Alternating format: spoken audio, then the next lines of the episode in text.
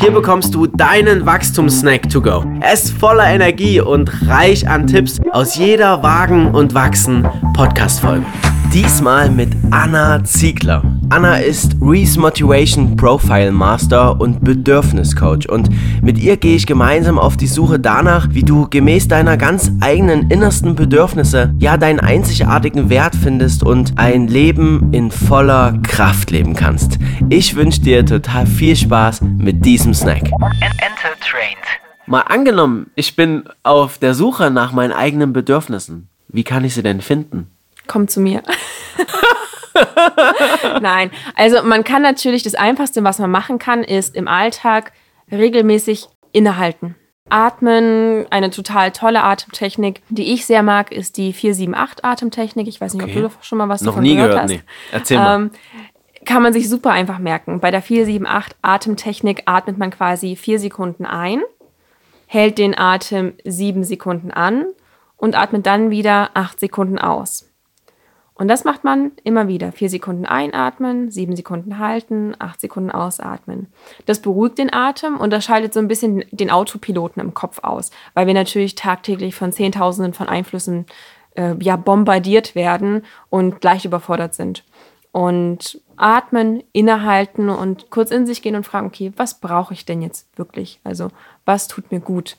Und grundsätzlich, wenn man Verhaltensweisen irgendwie zeigt oder gerade irgendwie Sport, ganz einfaches Beispiel.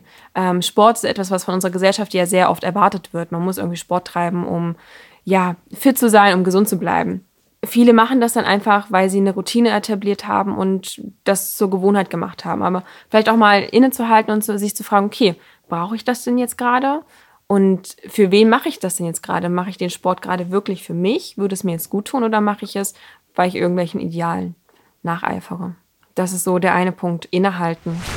Sei öfter in deiner Komfortzone.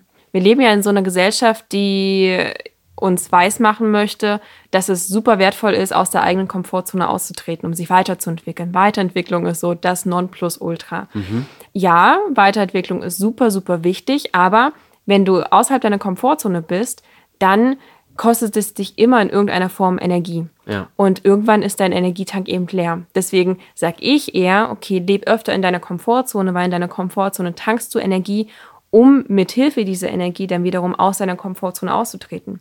Ich hatte letztens Schön. ein Coaching äh, mit einem Coachy, der, der strukturierter sein möchte. Und wir haben drei, vier Coaching-Sitzungen haben wir gebraucht und sind einfach nicht vorangekommen, weil wir natürlich mit unterschiedlichen Tools und Co. geschaut haben, wie, wie schafft er das denn? Also Verhaltensweisen haben wir versucht zu ja. etablieren. Ja. Und dann habe ich gesagt, du, wir müssen uns jetzt erstmal anschauen, warum, warum kriegst du denn jetzt kein, ja, nichts auf die Spur? Warum funktioniert es einfach nicht? Mhm. Und wir haben festgestellt, dass er seine Bedürfnisse einfach komplett nicht befriedigt durch Corona und so. Er kann keinen Sport machen, wie er ja. es machen möchte. Er ist zu wenig unter Menschen.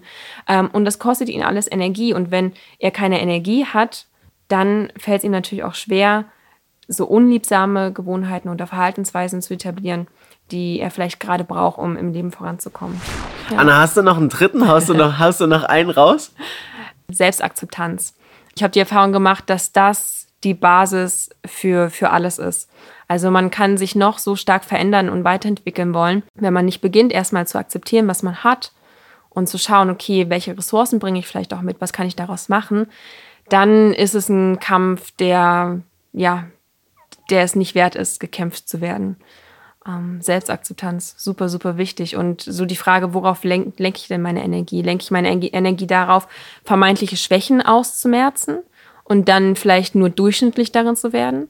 Oder lenke ich meine Energie darauf, in meinen Stärken, die ich habe, exzellent zu werden? Und letztendlich haben wir die Wahl.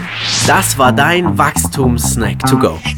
Noch mehr Tipps und spannende Stories sind in der kompletten Wagen und Wachsen Podcast Folge. Ich freue mich total, wenn du reinhörst. Viel Spaß damit, dein Bastian. Enter Trained.